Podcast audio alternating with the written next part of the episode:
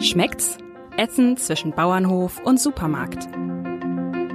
Der Ernährungspodcast des Hamburger Abendblatts.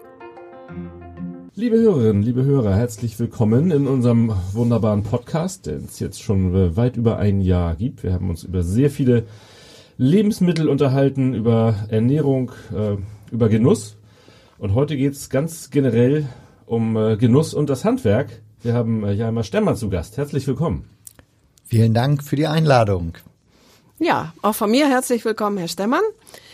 Viele werden es wissen, Jalmar Stemmann ist Präsident der Handwerkskammer in Hamburg seit Mai 2019. Vorher war er schon Vizepräsident viele Jahre und er war auch Bürgerschaftsabgeordneter der CDU von 2008 bis 2015, kennt sich also nicht nur kaufmännisch als studierter Volkswirt aus, sondern auch in der Politik. Und ähm, ist auch noch gebürtiger Hamburger, also mehr geht dann eigentlich auch nicht. Sicherlich ein idealer Gesprächspartner für uns. Ja, mein Kollege Jan-Erik Linde hat es eben schon gesagt, ähm, seit gut einem Jahr äh, treffen wir Leute, die Lebensmittel produzieren oder verarbeiten. Hier geht's ja vor allen Dingen um diejenigen, die Lebensmittel äh, verarbeiten. Wir hatten da zum Beispiel einen Metzger, der sagte, es gibt eigentlich kaum noch Metzgereien, Fleischereien, Fachgeschäfte in Hamburg.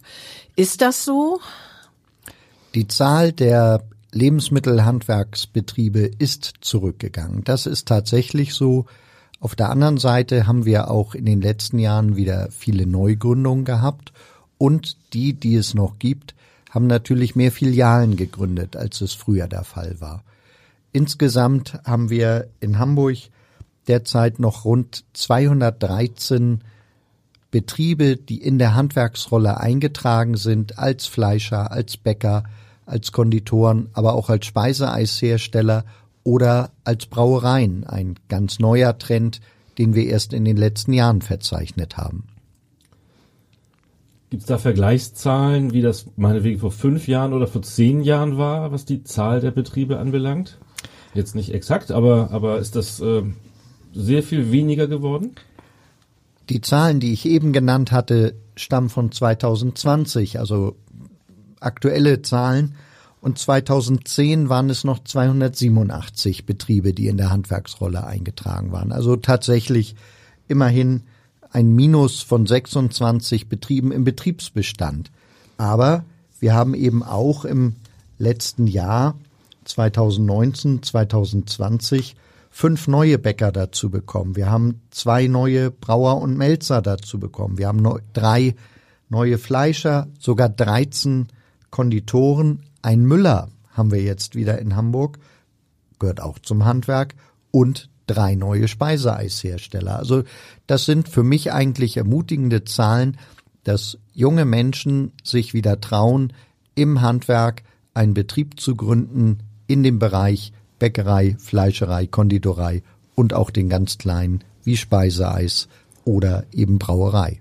Sind das denn neue Nischen, die sich da auftun? Weil äh, so mein, meine Wahrnehmung ist also gerade bei den Fleischern, dass natürlich die Supermarkttheken ähm, auch relativ gut sortiert sind und viele Leute ja vielleicht auch gar nicht mehr die Zeit haben, jetzt von Geschäft zu Geschäft zu laufen, sondern alles irgendwie an einem Ort einkaufen wollen.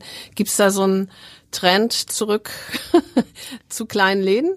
Ja, es gibt diesen Trend und es gibt den Trend zu einem sehr bewussten Umgang mit den Lebensmitteln. Ich glaube, das haben Sie ja auch schon mehrfach dokumentiert und ähm, besprochen mit entsprechenden Betriebsinhabern, die sich sehr bewusst dafür entschieden haben, das Handwerk anders zu machen, wie es vielleicht in den letzten Jahren der Fall war. Viel bewusster mit den Lebensmitteln umzugehen, mehr auf im Bereich der Fleischerei auf das Tierwohl zu achten, im Bereich der Bäckereien auf nahe Produktion der notwendigen Rohstoffe, die ich beziehe, um einfach auch das Genussmittel, äh, Brötchen, Kuchen, äh, ein gutes Stück Fleisch auf eine andere Art und Weise herzustellen, als wie es im industriellen Alltag heute üblich ist. Ich glaube auch, das ist äh, ein Bewusstsein, was, äh, was tendenziell eher wächst, aber eben nicht, vielleicht nicht in der ganz breiten Masse der, der Konsumenten oder äh, vielleicht doch immer noch eine Nische, ne? Nein, es muss natürlich auch dafür die richtigen Konsumenten geben und da bietet eine Stadt wie Hamburg sicherlich auch ganz gute Voraussetzungen. Wir haben Stadtteile, wo auch Menschen leben, die sehr bewusst sich ernähren wollen und die darauf achten, wer liefert mir denn mein Fleisch, wer liefert mir denn meine Brötchen, wo kann ich denn ein tolles Stück Kuchen herbekommen, ähm, wo ist das Eis auf eine bestimmte Art und Weise hergestellt. Und das trifft sich dann eben mit diesen innovativen Betrieben, die sich natürlich dann häufig in Stadtteilen wie Eimsbüttel, wie Eppendorf oder auch in der Hafen City finden, wo ich das entsprechende kaufkräftige Publikum habe. Das bedingt sich tatsächlich. Ähm, das ist eine Frage von Angebot und Nachfrage. Und bei den Fleischereien heißt innovativ wahrscheinlich, ja, fast traditionell, also irgendwie äh, gutes Fleisch zu haben, äh, wo man die Herkünfte kennt und, und ähnliche Dinge. Und sagte mal ein, ich glaube, es war der Schinkenräucherer, ähm, dass er seine sehr guten Schinken besonders gut nach Süddeutschland verkauft, weil da noch eine ja, er empfand das als intaktere Struktur äh, an Fleischereien, an, also gerade eben in diesem Bereich vorhanden ist. Würden Sie das auch so einschätzen oder holt Hamburg da auf oder hat schon längst aufgeholt? Auf der einen Seite denke ich, dass Hamburg da aufholt, was Geschäfte in der Stadt anbetrifft. Auf der anderen Seite erlebe ich es, in, wenn ich durch Deutschland fahre, dass es besonders viele Fleischereien noch auf dem Land gibt ähm, dass es einfach Landschlachtereien sind, die die Wurst ähm, von Tieren verarbeitet, die die Bauern in der Umgebung herstellen, dass häufig dann kleine Gaststätte, ein kleines Restaurant mit angeschlossen ist. Ähm, das findet man insbesondere in den kleineren Städten oder auch zum Teil noch in den Dörfern. In den Großstädten in Süddeutschland sieht es nicht viel anders aus als in Hamburg.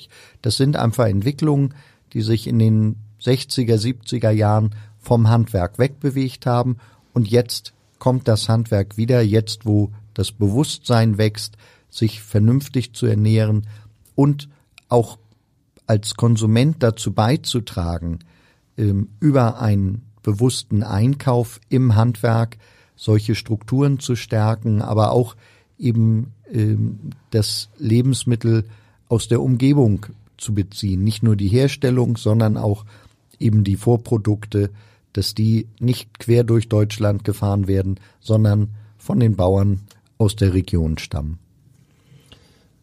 Wer bewusst einkauft, äh, kauft ja auch gewiss gern auf Wochenmärkten. Äh, spielt das für das Genusshandwerk auch eine Rolle, die, die, das Marktgeschehen? Eine sehr, sehr große Rolle.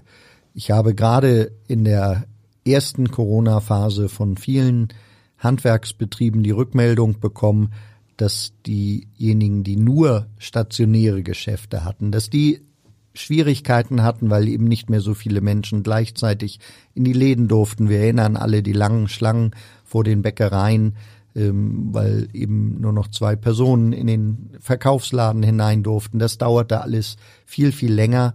Ähm, diejenigen, die aber auf Wochenmärkten noch zusätzlich einen Verkaufsstand hatten, die haben mir berichtet, dass ihr Geschäft gebrummt hat.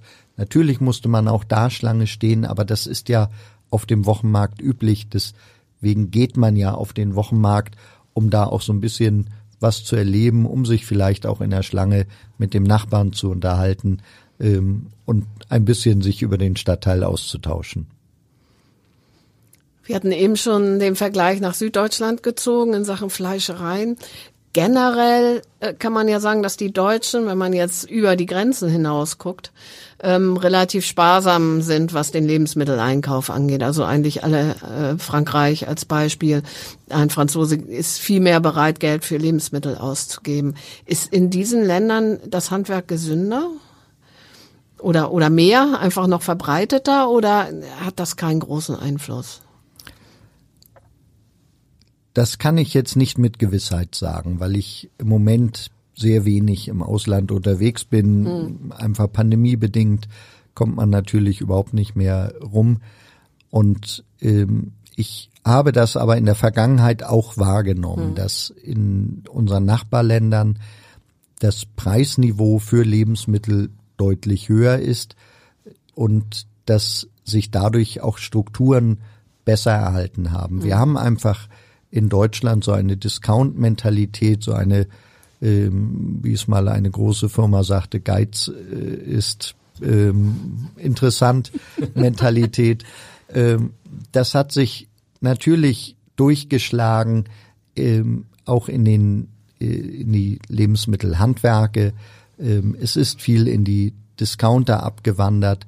Selbst da wird heute Brot gebacken über irgendwelche Backautomaten und äh, irgendwelche Teiglinge. Aber es ist eben nicht die handwerkliche Produktion. Und das kommt jetzt langsam wieder. Da ändert sich das Bewusstsein. Ähm, für ein gutes Lebensmittel muss ich eben auch ein bisschen mehr auf, die, auf den Tresen ähm, des Bäckers oder des Fleischers legen. Sie haben vorhin gesagt, es gibt wieder einen Müller in Hamburg. Da muss ich nochmal nachfragen. Wo ist, äh, wo ist der denn eigentlich zu finden? Ich vermute nicht in den Szene-Stadtteilen, von denen Sie vorhin sprachen. Nein, der ist tatsächlich nicht in den Szene-Stadtteilen zu finden. Ähm, der braucht ja einfach schlichtweg ein bisschen mehr Fläche. Ähm, der ist natürlich in einem der Gewerbegebiete Hamburgs zu Hause. Ist das ein Bio-Müller oder ist das ein konventioneller Müller? Da bin ich jetzt überfragt. Äh, so, das okay. kann ich gar nicht sagen. Da fehlen mir die Kenntnisse. Aber hängt das auch zusammen, dass der sich jetzt sozusagen ähm, eben den Markt Hamburg äh, erschließen kann, dadurch, dass es wieder mehr handwerkliche Bäckereien gibt? Oder sehen Sie da keinen Zusammenhang? Ich vermute, dass hm. dieses ähm, der Zusammenhang ist. Ich hm. war selber vor zwei, drei Jahren, es war eben noch vor Corona, einmal bei einem Müller ähm, im Grenzbereich von Hessen nach Nordrhein-Westfalen, der dort mit einer Wassermühle ähm, noch Mehl herstellt. Ein hochspannender, ganz, ganz kleiner Betrieb, ein Familienbetrieb in dritter Generation. Und ähm, ich fand das sehr interessant, wie er dort mit seiner Wassermühle ähm, das ähm, Mehl hergestellt hat. Und ähm, ja, das sind eben Strukturen. Er hat das auch an kleine Bäcker verkauft. Er hat gar nicht die großen Mengen, um jetzt äh, die Industriebäcker zu beliefern. Aber er hatte vier verschiedene Mehlsorten. Das war mir vorher gar nicht bewusst, dass es überhaupt so eine Bandbreite da gibt. Und er hat mir dann erklärt, was die Unterschiede sind. Hochspannend. Und da freue ich mich einfach, dass wir so etwas auch wieder in Hamburg haben diese Gegenbewegung zu, ich sag mal, industriell produzierten Nahrungsmitteln. Ähm, haben Sie eine Erklärung dafür? Ist, dass das jetzt äh, doch vermehrt äh, kommt oder dass die wächst? Ist das kommunikativ auch zu beeinflussen oder liegt das einfach an, an dem Bewusstsein, was die Menschen einfach wieder mehr entwickeln? Ich glaube, das ist im Moment eine generelle Strömung. Ähm, wir werden uns ein bisschen mehr bewusster, was wir eigentlich der Umwelt antun. Ähm, wir wachen alle auf, wir merken, dass es so nicht weitergehen kann. Wir müssen das Klima schützen, wir müssen ähm, den Klimawandel voranbringen. Und dazu gehört zum Beispiel das Vermeiden von großen Transportwegen. Ähm, macht es wirklich Sinn, Tiere durch halb Europa zu transportieren? Oder macht es mehr Sinn, die Tiere aus der Nachbarschaft auch ähm, dann vor Ort äh, zu verarbeiten und, und zu genießen. Ähm, das sind solche Themen, äh, das lässt sich natürlich auch aufs Getreide für die Bäcker ausweiten, ähm, auf das Obst, was die Konditoren auf die Torte bringen. Ähm, da, da macht es natürlich Sinn, dass ich die Dinge dort beziehe, wo ich sie auch verbrauche. Wo kaufen Sie denn Ihr Brötchen ein oder das Fleisch für oder, oder den Aufschnitt? Ich habe das große Glück, dass ich äh, drei Handwerksbäcker in fahrradläufiger Entfernung habe und dort ähm, dann auch Sonntagmorgens für die Familie die frischen Brötchen holen kann.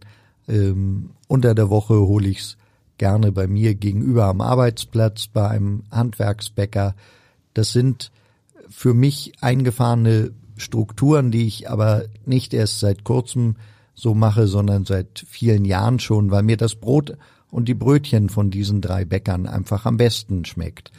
Ähm, genauso bei der Fleischerei. Wir kaufen viel auf dem Wochenmarkt ein am Sonnabend äh, für die ganze Woche. Und wenn dann mal ein bisschen nachgekauft werden muss, haben wir auch da zwei sehr, sehr gute Fleischer auf der Strecke, wo wir dann anhalten können und ähm, uns noch ein bisschen mehr Fleisch oder Wurst zu kaufen. Wie sieht's im äh, Genusshandwerk allgemein aus? Ähm, es, Sie sagten auch, es gibt positive Trends, äh, zum Beispiel äh, auf den Gebieten Eis und Brauereien. Ähm, gibt es da noch, noch weitere Beispiele?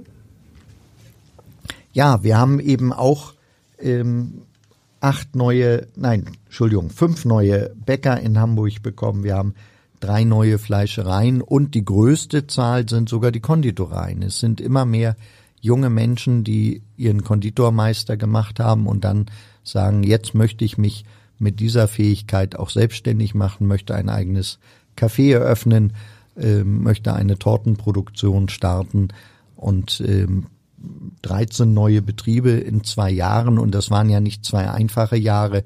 19 war toll, aber 20 war eben das Corona-Jahr. Sich in so einem Jahr selbstständig zu machen, das fordert schon Mut, aber ich habe viele Rückmeldungen von diesen Betrieben, dass sich der Mut auch gelohnt hat. Können Sie, äh, können Sie einschätzen, wie das ist? Gucken sich Leute, die meinetwegen eine Konditorei gründen wollen, die Region an, den Stadtteil, finden dort den Bedarf, das gibt es noch nicht und äh, äh, beschließen dann dort, ähm, sich selbstständig zu machen? Oder läuft das eher andersrum? Man hat, ähm, man hat sowieso seine Lage und ähm, ja, sagt dann, okay, hier mach ich's.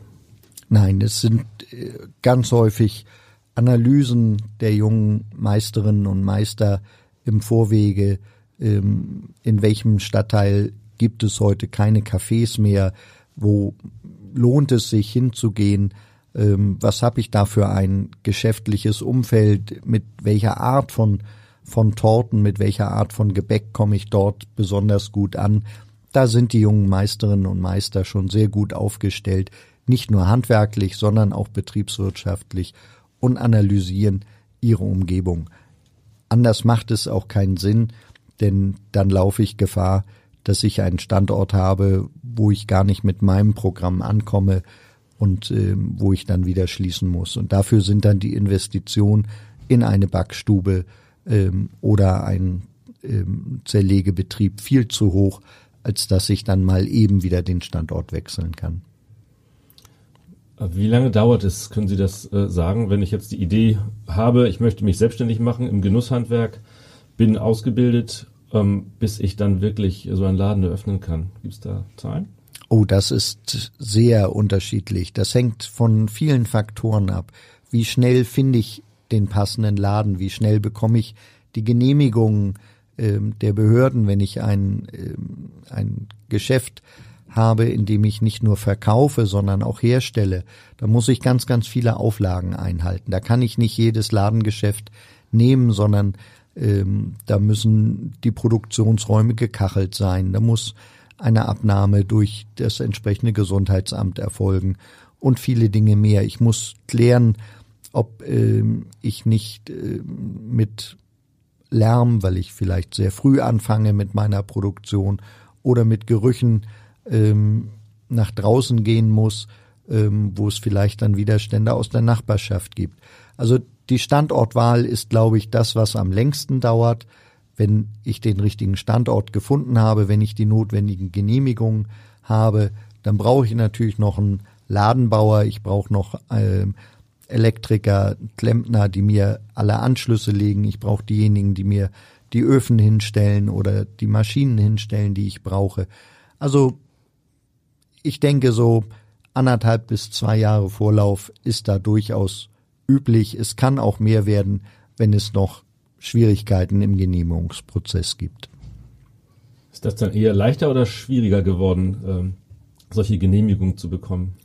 In der Pandemie durchaus äh, deutlich schwieriger, denn wir haben die Erfahrung gemacht, dass ähm, die Genehmigungsbehörden ähm, auch sehr viel ins Homeoffice gegangen sind. Dort sind nicht alle Unterlagen vorhanden, die man braucht, bis hin zu dem Stempel, der am Ende unter einem Dokument sein muss, sonst ist es nicht gültig.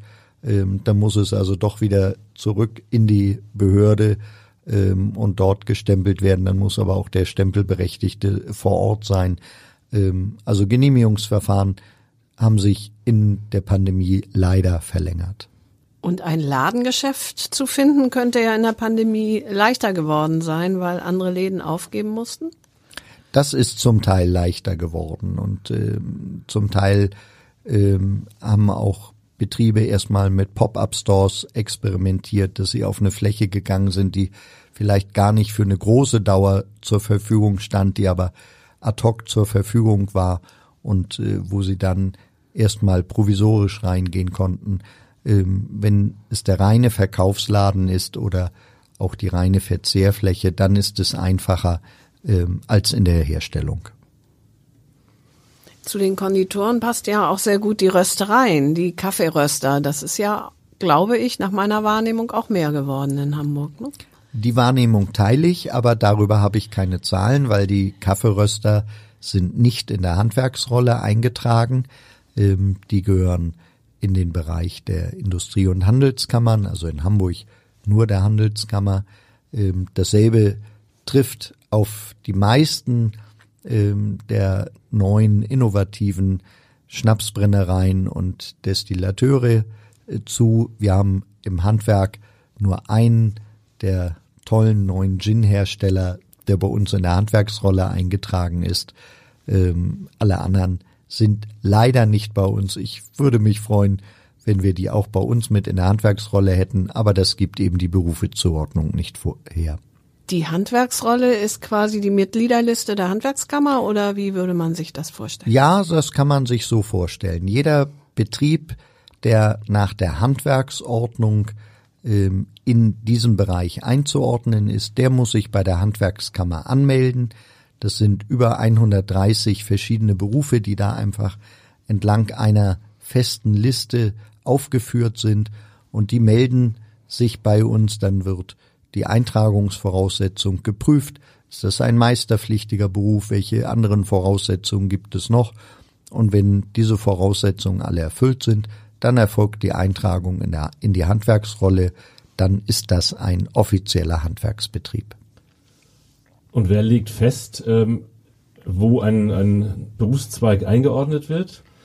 Ähm, in der Handwerksrolle oder, oder in der Handelskammer?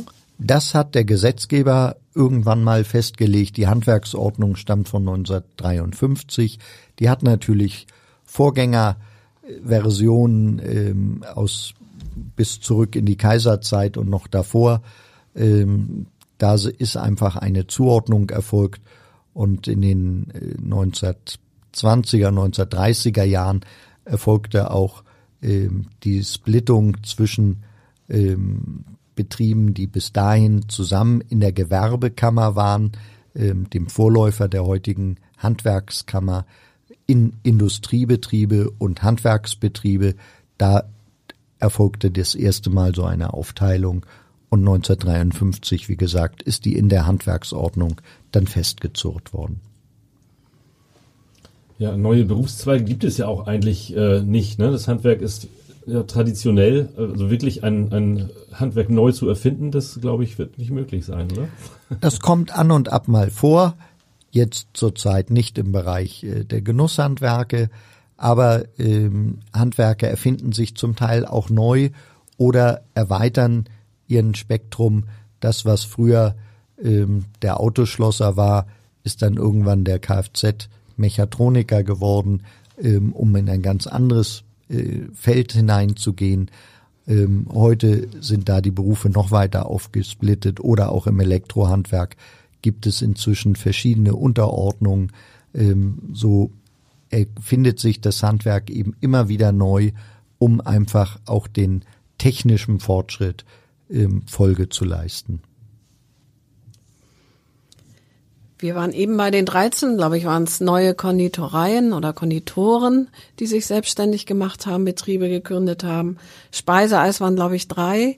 Wie sieht's denn bei den Konfiserien aus? Ich habe gerade den Verdacht, dass irgendwie Hamburg auf so einem Süßigkeitstrip ist. Nach meiner Kenntnis sind die Konfiserien zum Teil bei den Konditoren mit erfasst. Ähm, wenn es jetzt ähm, eher in eine industrielle Produktion geht, dann sind das auch wieder Betriebe, die in Hamburg bei der Handelskammer organisiert sind, die sich nicht bei uns im Mitgliederstamm abbilden. Die Craft Beer Brauer, das ist ja auch ein, ein echter Trend der letzten Jahre. Ähm, wie viel haben wir da? Da haben wir mittlerweile sieben Betriebe in Hamburg. Ähm, wir hatten früher eigentlich den Schwerpunkt im Braugeschehen, ähm, nicht nur in der Hanse, sondern im gesamten deutschen Sprachraum in Hamburg. Wir hatten mal über 400 Brauereien in Hamburg. Ähm, das ist dann zusammengeschrumpft. Am Ende waren es noch zwei, drei Industriebrauereien, die dann auch noch fusioniert wurden und dann nach Dänemark verkauft wurden.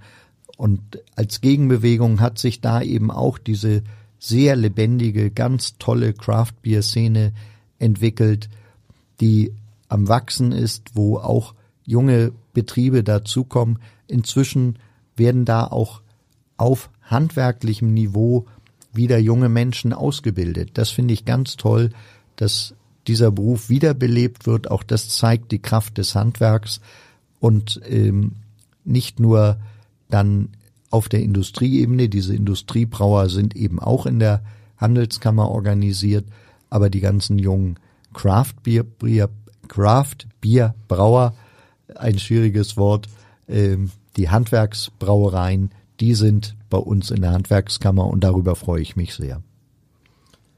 Man hat den Eindruck, gerade bei den, bei den Brauern, ähm, aber sicherlich auch in anderen Branchen, dass auch die, diese jungen handwerklichen Betriebe sich gegenseitig sehr wertschätzen und nicht als Konkurrenz wahrnehmen. Nehmen Sie das, äh, sehen Sie das ähnlich? Das ja, so? Das ist äh, gerade in der Craft Beer Szene auf jeden Fall zu beobachten.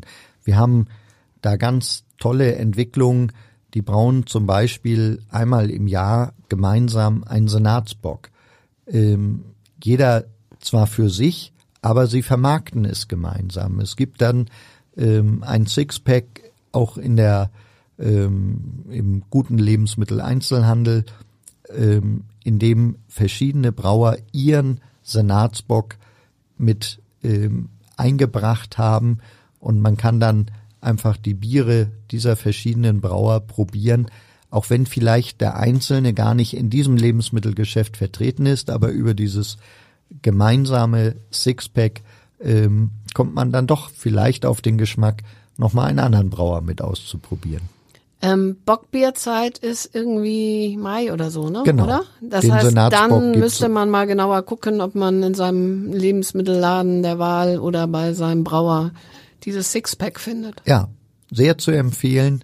Ähm, ein äh, auch ein Bockbier, was auf einer ganz alten Tradition beruht, daher der Name Senatsbock.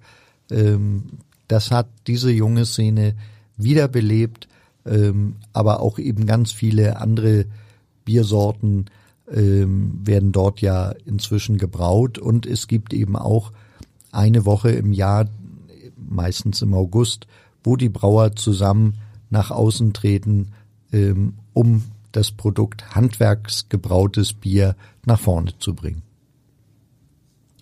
Ich vermute, da gibt es auch kaum äh, Nachwuchsmangel. Ist das äh, in vielen Branchen so? Es, man hört ja doch vielfach von, gerade von Familienunternehmen, dass es ganz schwierig ist, Nachwuchs zu bekommen, äh, junge Leute zu finden, die mit einsteigen wollen. Ja, leider haben wir das auch ähm, bei den Lebensmittelhandwerken. Wir haben dieses Jahr stabile Verhältnisse ähm, bei den Konditoren. Ähm, da sind drei weniger, die dort in die Ausbildung gestartet sind. Sind ein paar mehr Fleischer gestartet.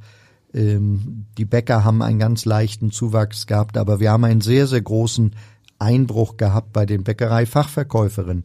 Da sind im letzten Jahr noch 124 ausgebildet worden ähm, oder mit einer Lehre neu gestartet.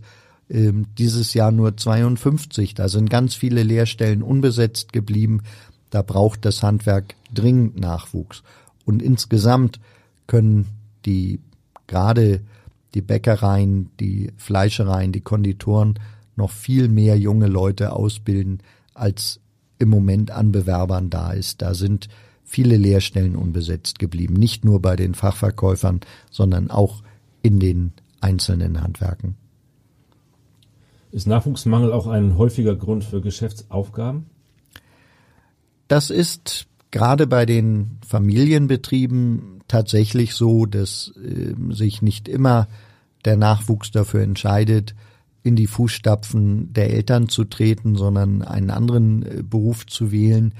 Und dann muss geguckt werden, was passiert mit diesem Betrieb. Wird er einfach geschlossen oder findet sich ein junger Handwerker, der sagt, ich steige in diesen Betrieb ein, das finde ich toll, das ist eine gute Möglichkeit, nicht bei Null anzufangen, sondern schon in vorhandenen Strukturen, zum Beispiel einer vorhandenen Backstube, einer vorhandenen kleinen oder mittleren Filialstruktur anzufangen. Ähm, oder es sind andere Betriebe, die sagen, um mich zu erweitern, übernehme ich diesen Betrieb, aber das kostet dann in der Regel eine Backstube oder ein, eine Fleischproduktion, weil die ist ja bei dem anderen Betrieb dann vorhanden.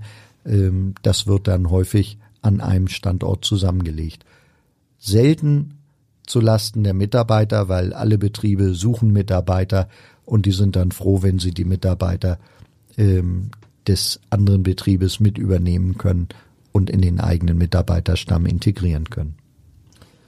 Haben Sie als Kammer da eigentlich Möglichkeiten zu vermitteln? Also wenn ich jetzt junger Meister bin, habe noch keine Niederlassung und äh, suche einfach irgendwo eine Gelegenheit, ähm, mich da selbstständig zu machen. Sie kennen ja dann auch die Familienunternehmen, die möglicherweise eine Nachfolge suchen. Gibt es sowas bei Ihnen? Ja, wir haben eine Betriebsberatung, die genau darauf spezialisiert ist. Für alle Handwerksbetriebe, nicht nur für die Genusshandwerke, aber ähm, es bilden sich da auch Spezialisten für bestimmte Branchen heraus, die einmal eine betriebswirtschaftliche Beratung geben können, aber auch speziell in dem Feld äh, Nachfolgeberatung. Wir haben jetzt sogar ein Projekt aufgelegt, die Nachfolgelotsen, die sich um nichts anderes kümmern, als Betriebsinhaber mit jungen Meisterinnen, jungen Meistern zusammenzubringen, um eben Betriebe auch in der Übergabe begleiten zu können. Wir haben, ähm, wir analysieren Flächen, wir geben dann auch Hinweise, wo Möglichkeiten sind, wo vielleicht auch neue Handwerkerhöfe entstehen zukünftig, wo man also auch etwas Neues wagen kann. Ähm, wenn ich jetzt an unseren bestehenden ähm, Handwerkerhof in der Meistermeile im Offerkamp denke, ähm, da sind 70 verschiedene Gewerke drin, darunter auch ein Bäcker, zwei Konditoren, ähm, also eine ganz bunte Mischung, aber eben auch die Genusshandwerke. Wir waren vorhin beim Thema Corona, da sagten, sprachen Sie von den langen Schlangen vor den Bäckereien. Ähm, wie ist es denn insgesamt? Andererseits hat Corona, das haben wir ja auch schon gesagt, äh, sozusagen die, das Bewusstsein für gute Lebensmittel offensichtlich auch gestärkt, weil man mehr sich damit beschäftigen musste, konnte, wie immer. Ähm, würden Sie so unterm Strich sagen, äh, in den einzelnen äh, Branchen des Genusshandwerks, dass Corona durchaus auch positive Effekte hatte? Oder unterm Strich doch eher sich negativ aus. Also ich rede jetzt natürlich nicht vom sozialen menschlichen, sondern wirklich nur vom Geschäft her gesehen. Das war bei den einzelnen Betrieben extrem unterschiedlich. Es gibt Betriebe, die haben ein ganz wichtiges Standbein in der Gastronomie, in der Hotellerie, die liefern dort äh, Brot und Brötchen, die liefern dort Aufschnitt hin, zum Beispiel eben fürs Frühstück. Und äh, das Geschäft ist natürlich gerade bei den ersten zwei Lockdowns im äh, 2020 bis Frühjahr 21 total weggebrochen. Die Kitas waren geschlossen, die ähm, Lebensmittel zugeliefert bekommen haben. Und ähm, Betriebe, die dort ihren Schwerpunkt hatten, die haben arg gelitten. Betriebe, die ihren Schwerpunkt im Einzelverkauf hatten und insbesondere die, wie wir das vorhin schon mal angesprochen hatten, die einen Marktwagen oder sogar mehrere Marktwagen hatten, die haben eher profitiert, die haben ähm, ihr Geschäft ausweiten können, weil, wie Sie es schon gerade gesagt haben, die Menschen viel bewusster eingekauft haben in dieser Zeit. Ja, das sollte ein Appell sein, bewusster einzukaufen, glaube ich. Ähm, Angelika, hast du noch Fragen? Ich nicht. Nö, ich finde das jetzt auch rund und schön, was wir hier besprochen haben. Das war auf jeden Fall sehr interessant, Herr Stemmer. Vielen Dank für Ihren Besuch. Ich bedanke mich bei Ihnen, Frau Hilmer, und bei Ihnen, Herr Lindner, für die tolle Möglichkeit, heute hier gewesen zu sein. Danke.